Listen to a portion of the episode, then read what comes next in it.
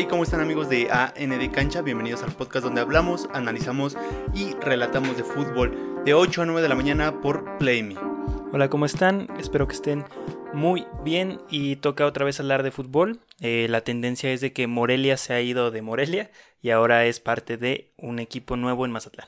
Una desafortunada noticia, lamentosamente diré el Tum Tum. Exactamente, lamentosamente. Se han ido y es un equipo, vaya que importante para los morelianos, ¿no? Eh, los michoacanos, no queremos meternos en problemas de gentilicios Ok. para los michoacanos. Para, para todo Michoacán. Exactamente, pero la pregunta es ¿por qué Morelia?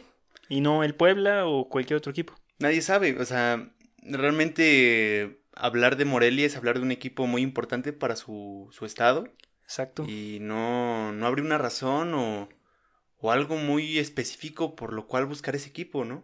Totalmente, o sea, no es como un equipo débil en ningún sentido. No, no, para nada. Y jamás lo ha sido. No, es un equipo que ha tenido sus momentos difíciles, pero siempre logra levantar, y más en estas temporadas, que ya estaba muy bien. Se va el director técnico y después pasa esta, ¿no? Sí, ya poco a poco se fue anunciando de una manera muy precipitada, pero a la vez eh, lenta. Exacto. Eh, ya lo hemos mencionado en otros episodios que estamos eh, pues en contra de todo esto, del cambio de sede de manera injustificada, pero así es de claro el reglamento, un reglamento exclusivo para esta práctica que está de manera pública en la página de la Liga MX. En este dicho reglamento, este dichoso reglamento en el capítulo 4, inciso A, dice lo siguiente, trámites autorizados a los afiliados. En el artículo 26, los afiliados directos de la Federación Mexicana de Fútbol podrán solicitar, cuando así convengan a sus intereses, los siguientes trámites. 1. Sustitución de, de certificado de afiliación. 2. Cambio de directiva. 3. Cambio de nombre deportivo. Y 4. Cambio de sede. Ya ahí está el combo, ¿no? Exactamente. Eh, hablamos. Esto eh, le- se le conoce en AN de cancha como el combo. Este es eh, el reglamento, la receta para poder hacer este cambio. Exactamente, entonces, eh, ¿qué es el- la sustitución de certificado de afiliación? Es este certificado que te da la Federación Mexicana de Fútbol cuando tú compras un lugar dentro de la liga. Ahora sí que, como todos lo conocemos, la franquicia. Exactamente, mal llamada franquicia, no existen las franquicias en el fútbol mexicano, es el certificado de afiliación.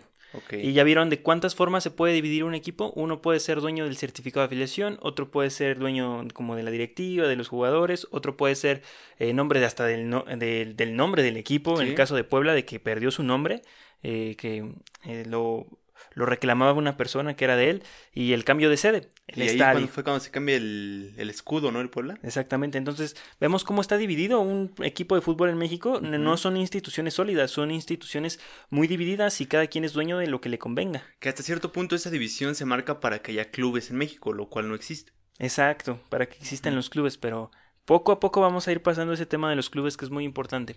Para conocer más sobre los costos y condiciones de este trámite de sustitución de certificado de afiliación, puedes ver nuestro episodio de venta y compra de franquicias. Ahí está todo muy claro, eh, paso a paso. Paso a paso revisamos el reglamento que, que está muy claro, es un reglamento claro eh, y muy corto donde sabemos que cualquier equipo se puede ir en cualquier momento. Porque hay muchos permisos, ¿no? Exacto, hay una eh, gran tolerancia por parte de la Asamblea.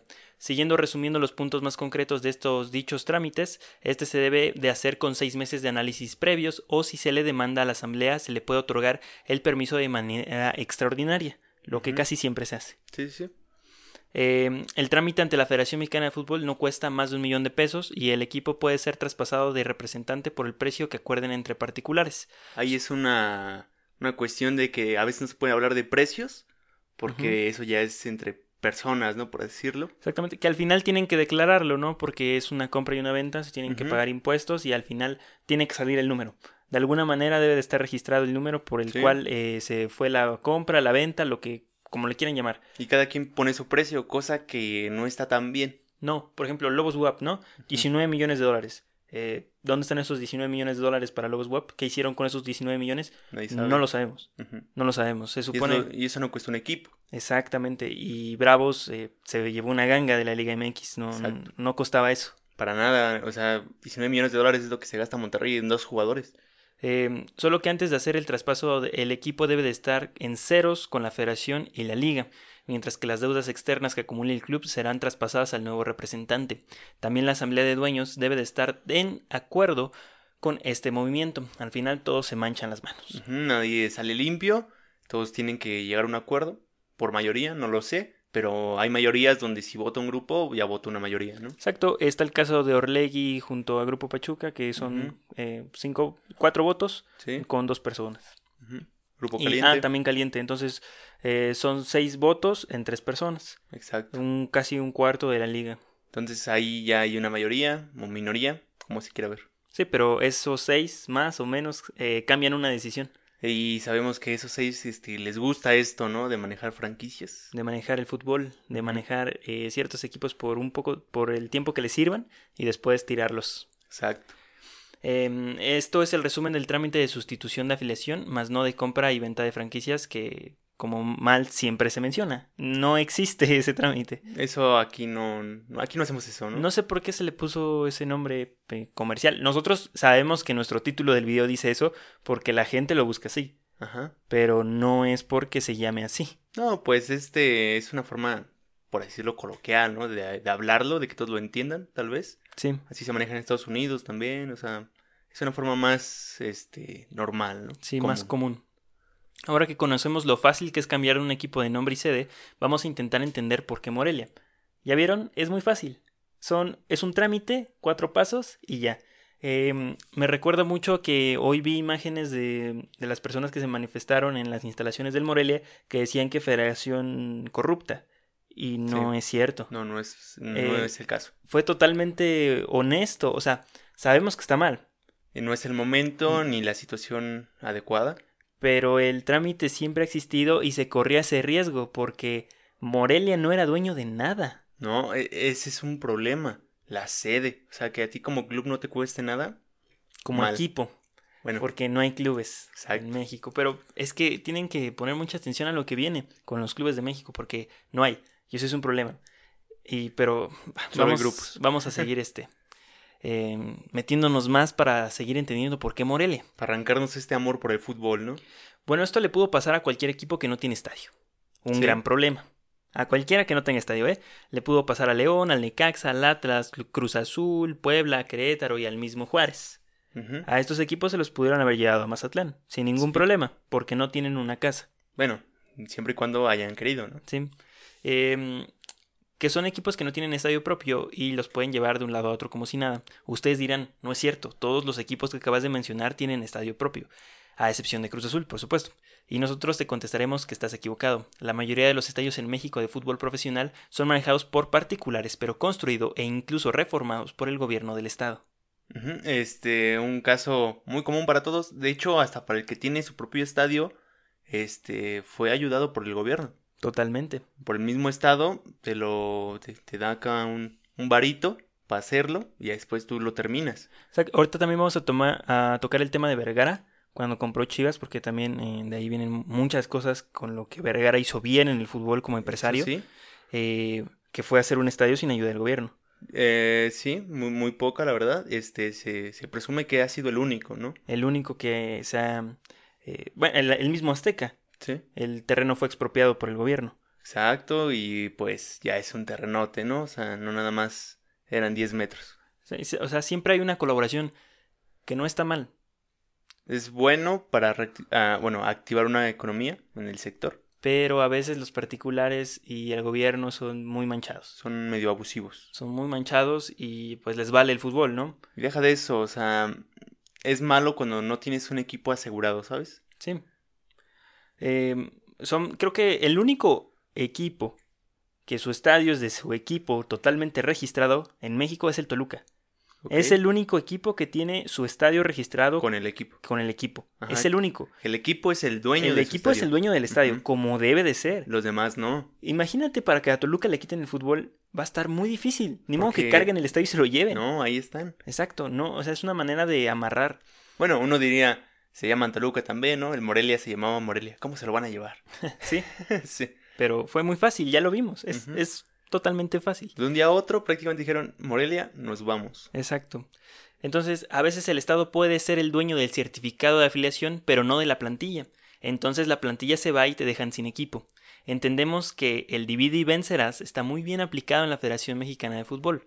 En el otro episodio, de los que somos autores, llamado Cómo hacer un equipo profesional de fútbol, mencionamos que el equipo puede ser parte de diferentes tipos de organizaciones. Puede ser del gobierno del Estado, de una empresa, alguna sociedad o asociación, cooperativa, etc. Pero, este, ahí hay una excepción, ¿no? Cuando ahora sí que eres mucho del gobierno, no tienes derecho a una, una certificación para poder ascender. Sí, pero mira, hay como una fuga, o bueno, hay que entender un poco el reglamento. Porque cuando tú eres dueño de certificado de afiliación, ¿cuánto te cuesta? Un millón de pesos. Sí, certificarte. A un millón y seiscientos, un millón menos, algo así. Ahí está en el episodio. Eh, entonces, lo que se supone que tiene que hacer el gobierno es buscar patrocinadores o, o lo que hizo Morelia, eh, conseguir una persona, un particular que invierta en el equipo y que cierta, de cierta forma sea de él y que tú le prestes y les des las instalaciones, que les des facilidades. Lo que hace Pumas o Tigres con el patronato es buscar una serie de patrocinadores, pero el equipo sigue siendo de la universidad. Es como una manera de organización, pero no significa que tiene que venir todo el dinero del gobierno. Caso contrario con lo que pasaba con Veracruz, que prácticamente mantenían al equipo. Exacto. Eh, eh, ahí este, pero hay como una fuga ahí otra, ¿no? Donde te dicen que no puedes, pero no te dicen hasta dónde. El 30, ¿Cuál es el top? 30%. Sí, pero el 30% para muchos equipos a veces se ha colado de más. Eso sí, está bien, que 30% de 100 millones, ¿no? Un 30% de mil millones, no se sabe. Exacto. Entonces, ahí está, ¿no? Eh, y en el fútbol profesional de México hay casi todo tipo de organizaciones dueñas de certificados de afiliación, excepto una, por lo menos en primera división, un club de fútbol. En un club de fútbol es donde la gente como tú o como yo formamos parte de las decisiones del club. El aportar económicamente cada año o cada temporada y de los clubes que se han formado y de esos clubes han formado grandes instituciones en el fútbol mundial. Los principales equipos españoles son clubes, no hay dueños, hay socios. Y es lo que necesita en México para proteger al fútbol en tu ciudad. Exacto, que la gente sea dueño de su equipo, ¿no? Es lo que comentábamos. Sí. Eh, este es una forma muy grata, ¿no? De, de, manejar a tu equipo, tu pasión, tu fútbol, que no te lo quiten, pues ya es tuyo. O sea, cualquier persona puede llegar ahí e invertir el dinero que sea. A lo mejor puede haber este algún mayoritario, ¿no? Tal vez, sí. Sí, como ese caso del Atlético de San Luis, pero puede haber muchas, muchas más personas eh, debajo de ese porcentaje. Totalmente. Entonces vamos a pasar un caso rápido. Oye, ¿por qué el Morelia? Eh, bueno, si son un poco críticos y le están poniendo atención, están viendo todas las partes por qué el Morelia se fue. No hay una razón. No, les vamos a decir, oye, yo sé por qué se fue el Morelia. No sabemos por qué fue Morelia y no fue otro equipo. Pero lo que sí sabemos es por qué ese equipo se pudo ir, así como muchos otros. Es lo que estamos intentando dar a entender en este episodio. O sea, que no es nada fuera de reglamento, no es nada normal, está todo bien hecho, por así decirlo. Que no se esperara que fuera con Morelia, por supuesto que sí. Ajá, o sea, hay equipos mucho más o menos importantes, mejor dicho, y que siguen en su estado. Vergara compró a Chivas convenciendo a casi 200 personas para venderlo. ¿Pero por qué lo vendieron? Porque les prometió un estadio y un equipo más competitivo, con diferentes promesas. También compraron al Atlas, que también corre peligro de que lo desaparezcan en cualquier momento. La solución para que tu equipo se quede en la ciudad es hacerlo un club de fútbol, donde en lugar de convencer a una persona para mudarse, tenga que convencer a cientos o miles de personas para que eso pase. Exacto, comprar cada granito de arena. ¿Ven? Es la única manera en que se puede solucionar esto de la venta y compra de franquicias. No hay otra cosa. Haciendo un club. Sí. Sí, que ya nadie se diga ser dueño de un equipo o de un grupo, así como lo hace este Irraragorri, ¿no? Y que se menosprecie el fútbol mal hecho. Pero es, es cultural, porque hasta en un equipo llanero hay un dueño.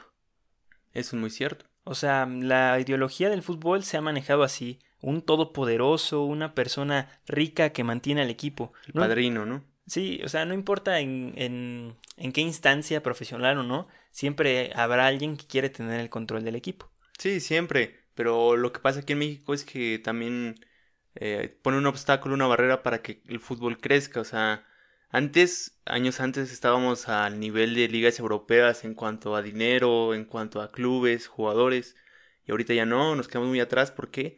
porque esas personas se hicieron dueñas en vez de invitar a más personas que invirtieran más dinero y así creciera exponencialmente la liga. nos estancamos. Totalmente como la Premier League, ¿no? Cuando da ese salto que se empieza a llamar Premier League a finales de los noventas, eh, es cuando le quitan el fútbol a los dueños ingleses y empieza a llegar un gran capital extranjero a la Premier League para mantener una liga grande, pero los eh, son mayoritarios los dueños de los equipos, más no son totalmente los dueños, siguen siendo algunos clubes de fútbol donde la gente sigue aportando. Sí. Entonces también eso mantiene una esencia en el club. Y que, esa es una costumbre, ¿no? Como decías. Sí, es cultural, es, totalmente cultural, que, que, sea tuyo. Por eso se les llama así, se les empezó a llamar así, clubes de fútbol. Ahora sí que sí es tu equipo. Sí, es como un club de gol, ¿no? Donde hay muchas personas y van a jugar. Igualmente antes era un club, porque eran varias personas que se unían para jugar. Y ese era el motivo, jugar. No, o sea, que nadie fuera dueño, no, eso se dio después. Morelia es un sacrificado a Grupo Salinas, dueño del certificado de afiliación, pero no del Estadio Morelos. Se puede llevar a sus jugadores a donde quiera. Y ya pasó. Pero para que esto no se repita, los aficionados michoacanos desahuciados de fútbol tienen que escuchar esto para proteger al fútbol en su ciudad. Hagan un club de fútbol. Entre ustedes, ya. Háganlo. O sea, quien llegue, quien llegue a su estado y se los reemplace, porque seguramente harán algo así, pero obviamente no les van a dar algo del mismo nivel. No, no, no. tienen que fortalecerlo. Exactamente. Atlas hagan un club de fútbol. Y así, Ellos más. Y así con todos los aficionados que sienten que sus dueños son de lo peor, es la única solución. Hagan un club de fútbol. Exacto. No hay mejor forma de evitarse problemas que esa. Exacto. Que se los fueron quitando, existían y poco a poco los dueños eh, se adueñaron del deporte. Y da tristeza, ¿no? Porque son equipos, bueno, son una afición tan fiel, tan dedicada a su equipo, que cada, cada 15 días son constantes, sí duele. Eh, son equipos que tienen una esencia. son, son equipos que, que no puedes quitar. Morelia fue fundador de la Liga de Ascenso. Es un. Morelia tiene una gran historia. Y ha tenido catástrofes, ¿no? No ha sido lo más grande en el fútbol, pero ha sido muy importante. ascendió hasta 1981, cuando la Liga de Ascenso eh, empezó en 1950. Dijo la afición, bueno, nuestra barra va a ser la 81. La 81. La mejor cancha de México, el mejor césped de las canchas mexicanas se va a quedar sin fútbol. O sea, no, no entiendo. A ver si Cruz Azul lo ocupa, ¿no? no imagínate. Ay, estaría cañón, ¿no? Ya Cruz Azul este, alquilando por todo México. Ya llegando a donde sea. Sé que es difícil porque la mayoría de los casos los gobernadores no les prestan un estadio de fútbol tan fácil, pero se tiene que empezar a hacer una costumbre, fundar clubes de fútbol y no empresas dedicadas a jugar fútbol. La razón es sencilla, Morelia no tenía el certificado de afiliación, ni equipo, ni directiva, solo tenía un estadio un cuarto de la estructura de un equipo de fútbol profesional. Pero es muy curioso porque Mazatlán le puede cobrar factura el karma. El nuevo equipo de Mazatlán no tiene certificado de afiliación, no tiene directiva ni equipo, solo tiene el estadio, como Morelia. Un día no muy lejano, también se irán de ahí si a Mazatlán no le hacen un club. Eh, sigues corriendo el mismo riesgo. Exactamente. O sea, no cambias nada, solo lo estás, estás mudando un problema a otro lugar. Esto lo escribí hace unas cuantas horas cuando estaba eh, redactando el episodio y de repente salen, ya saben de esas noticias, que José Ramón dijo que el Morelia fue vendido por 400 millones de pesos. Entre comillas vendido, ¿no? Entre comillas vendido. Ahorita vamos a pasar al tema. Eh, la plantilla del Puebla entera vale 500 millones de pesos. Ok, entonces imposible. Imposible que lo vendieran por esa cantidad. Ok. Según la información de José Ramón, lo vendieron por eh, 400 millones de pesos em, y TV Azteca se quedará con los derechos televisivos. O sea, TV Azteca hizo un negocio no negociable. Exactamente. Y el estadio vale alrededor de 700 millones de pesos. Entonces ahí van 1.300 millones de pesos, 1.100 millones de pesos. ¿Qué, ¿Qué onda? Nadie sabe. No tiene sentido. No, o sea... Sale más barato hacer un equipo de fútbol. Sí. Mil veces más barato. Literal, casi literal, mil veces más barato. No sé por qué lo hicieron, la verdad. De, hecho, eh, cabe una duda, ¿no? O sea, ¿por qué otros dueños se quisieran llevar a, a Morelia, a, otra ciudad, teniendo todavía plazas disponibles de alguna forma en la liga? Exactamente. O sea, no le hallo el sentido. No. Eh, la multipropiedad es un problema. ¿Es culpa de la multipropiedad? Está muy cerca de calientito, me preocupa. Sí. Eh, otra razón que va como bonus es el tema político. A veces el empresario dueño es partidario de otro partido político, que no sea de la ciudad. Entonces se ven, mm, se van a la ciudad que más les convenga, que más facilidades les den, donde no los molesten, vaya. Ok, donde estén cómodos como un empresario ahí, este, medio ermitaño, ¿no? Exactamente, donde eh, no te molesto, no te cobro por esto, te tiro paro con aquello, todo eso. Donde reciben beneficios. Exacto. Es el caso de Fidel Curí con Veracruz, ¿no? Cambia de partido político el Estado y a Fidel se le deja de apoyar tanto, com- tanto como se le apoyaba anteriormente. Entonces, es una parte del declive de Fidel Curi. Él era un empresario, pero no un empresario para mantener un club tan grande como Tiburones. Que decía que no era y no era y sí era el dueño y no sé qué Sí, tanto. eh, no, de hecho no era el dueño, era el dueño del equipo, o sea, de la plantilla. Sí, Pero el certificado de afiliación era, era este, de Veracruz, del estado de Veracruz. ok. Como ya vimos hace rato, cómo se puede dividir, ¿no? Sí, exactamente. O sea, tú eres dueño de esto, yo soy dueño de aquello, y así es un relajo. Los casos más recientes de este tipo de acciones son el caso de Juárez y Lobos, Sí, ¿Me recuerdan? Muy, muy reciente. el de San Luis y Querétaro, donde San Luis se va a la segunda división. Sí, donde San Luis no tenía nada que ver en esa carambola y termina yéndose. Y desaparece la piedad. ¿Qué? sí, llega a Veracruz, ya llegué. Siempre llegamos a este punto. O sea, pueden ver muchos episodios de nosotros, bueno, escuchar o ver como quieran.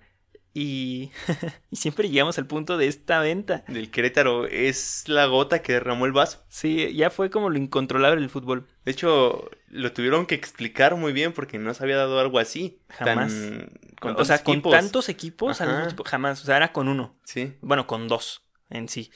Eh, el caso de la Piedad y Veracruz, que se fusionan y desaparece la Piedad y todo eso. Vaya, lo han hecho con muchos equipos, desapareciéndolos o medio desapareciéndolos. exacto. Unos resurgen, otros de plano no. Algunos les va bien, como decías. Otros dan pena y se van otra vez. Sí. Hay gente que dice que Morelia es un equipo mediocre. Hay otro tipo de gente que dice que se lo merecía el Atlas. Yo digo que nadie se lo merece o se lo gana. Son cosas que pasan por intereses económicos y políticos. Esto no tiene nada que ver con el rendimiento del equipo. Otro ejemplo no tan reciente es el de Necaxa, cuando construyen un estadio en Aguascalientes, el primer estadio de fútbol de México del siglo XXI, y se llevan al Necaxa para allá, o al Atlante que ya paseó por toda media república. Siempre ha pasado, pero lo que cambia es el contexto, en el momento en el que lo hacen, en medio de una pandemia, en tal vez uno de los peores momentos económicos para México y América Latina, cuando lo único que quedaba era ir a ver a tu equipo jugar, pues te lo quitan. Es un golpe anímico muy fuerte. Después de que a lo mejor el moreliano o el michoacano, este, no, no se esperaba que la última temporada que iba a haber iba a ser la de hace un año, prácticamente. Sí. O sea, era improbable, ni ¿Sabe? siquiera... Oye, pero Morelia fue el último equipo que jugó con público, ¿no? En la liga. Creo que sí. Sí, ¿no? Jugó el viernes y todavía jugó con público. O fue Cholos. Bueno, una- un- bueno fue, el, fue el viernes. Pero es muy mal. Muy mal. Se va a extrañar. Se va a extrañar mucho. Morelia ahorita era un equipo muy interesante, Sí. el cual nosotros admirábamos mucho por su director técnico, que se termina también yendo a la jodida. Sí. Aquí somos guedistas. Es exacto. Entonces, ahí está. Siempre lo decimos, hay cosas más importantes que el fútbol, pero el fútbol ayuda a pasar un rato ameno o a olvidarte de lo mal que le estamos pasando como país desde hace varias décadas. Michoacán es un estado violentado y marginado, lo único que le quedaba de bueno se lo quitaron. Sí, y el fútbol, bueno, el equipo se va a una ciudad tal vez con una necesidad igual, pero no sé por qué escoger ese equipo y no hacer uno nuevo. No tiene mucho. No tiene sentido. Somos 32 estados en una república, en donde solamente, ¿qué? 10, 15 estados tienen La fútbol. mitad de los estados tienen fútbol. Cuando bien podríamos hacer dos ligas de 20 equipos muy competitivas. En Durango caben como 10 equipos. O sea, Durango sería una perfecta sede alterna, porque no hay COVID allá Exacto. y no hay estadios para jugar fútbol. Es una desventaja, una Ujú. controversia. Y se hubieran llevado al Puebla. Pero ¿por qué no se llevaron al Puebla? Porque el gobierno acaba de invertir en un estadio. Porque tiene un estadio bien perrón de 50 mil personas que nomás entran mil. Exacto. Por eso no se fue en Puebla. Que pudo haber sido Puebla, pudo haber sido Querétaro. Sonó cañón Querétaro. Querétaro estaba puestísimo, o sea, o sea, lo compró este grupo calientito y ya estaba horneando todo para decir, ¿sabes qué? Nos vamos. Imagen ya nomás tenían los derechos y no se hizo. ¿No? Porque el gobernador del estado dijo que iban a hablar con, con los dueños de Grupo Caliente para que el fútbol se quedara en Querétaro. Yo creo que al final sí lo convencieron de alguna forma, tal vez eh, subsidiando por completo el estadio, una cosa así. Eh, O sea, ven- o sea, volvemos a lo mismo, ventajas que no tienes que dar como Estado, sí, que es eso viene inversión pública cuando debería ser privada. exacto. Entonces, volvemos a lo mismo, ¿no? El 30% de esa inversión de, que tiene que ser el Estado, ¿qué iba a decir la federación? Ajá. Porque los equipos del ascenso no podían tener ese apoyo para no ascender, porque un equipo de primera división sí lo puede tener. Sí le pueden financiar un estadio, Sí, y en su momento lo dijimos, ¿sí? cuando analizamos de por qué se iba el ascenso, por qué los de arriba sí, los de abajo no. Exacto. Que, que no debe de ser para eso el dinero del gobierno. Sabemos, lo sabemos. O sea, Sí, o sea, no es justo de ninguna de las dos partes, No, pero ¿por qué se hace? ¿Y por qué dices que no se debe de hacer? No tiene lógica en lo que dices. para nada. Equipo fundador de la Liga de Ascenso, ascendió en 1981, nombre que lleva su barra, el equipo que llevaba la nobleza en el pecho, Descansa en paz, un gran club de fútbol, 1950-2020. Está a punto de cumplir sus 70 años, se nos fueron. Estaba. Ahora se convierten en delfines, mudan piel de algo que nadie sabía que era. No, creo que sí se va a llamar Mazatlán. Sí. Sí. Delfines de Mazatlán. No, Mazatlán. Mazatlán FC. No, no, no sé si FC, porque si llama FC, estamos en un problema. Muchos se llaman CF, ¿no? Sí. O SADCB como Chivas o América. sí. Bueno, ya cualquier cosa aquí en México. Entonces, hasta aquí el episodio de hoy. Espero les haya gustado, espero se hayan entretenido, espero hayan aprendido y entendido por qué el Morelia sí se pudo ir. Exactamente. Eh, pues, pues ya es todo. Así es, síguenos en todas nuestras redes sociales como arroba ANDCancha, en Twitter, Instagram, Facebook y TikTok. Estamos en todas las plataformas de podcast como ANDCancha y en YouTube como ANDCancha. Y aquí nos pueden ver por Play Me. Así es. Nos O vamos. escuchar, mejor a dicho. escucharnos. Nos vamos. Sigan con la programación de Play Me o sigan viendo videos de AN de cancha o el siguiente episodio en Spotify, lo que ustedes quieran. Hasta luego.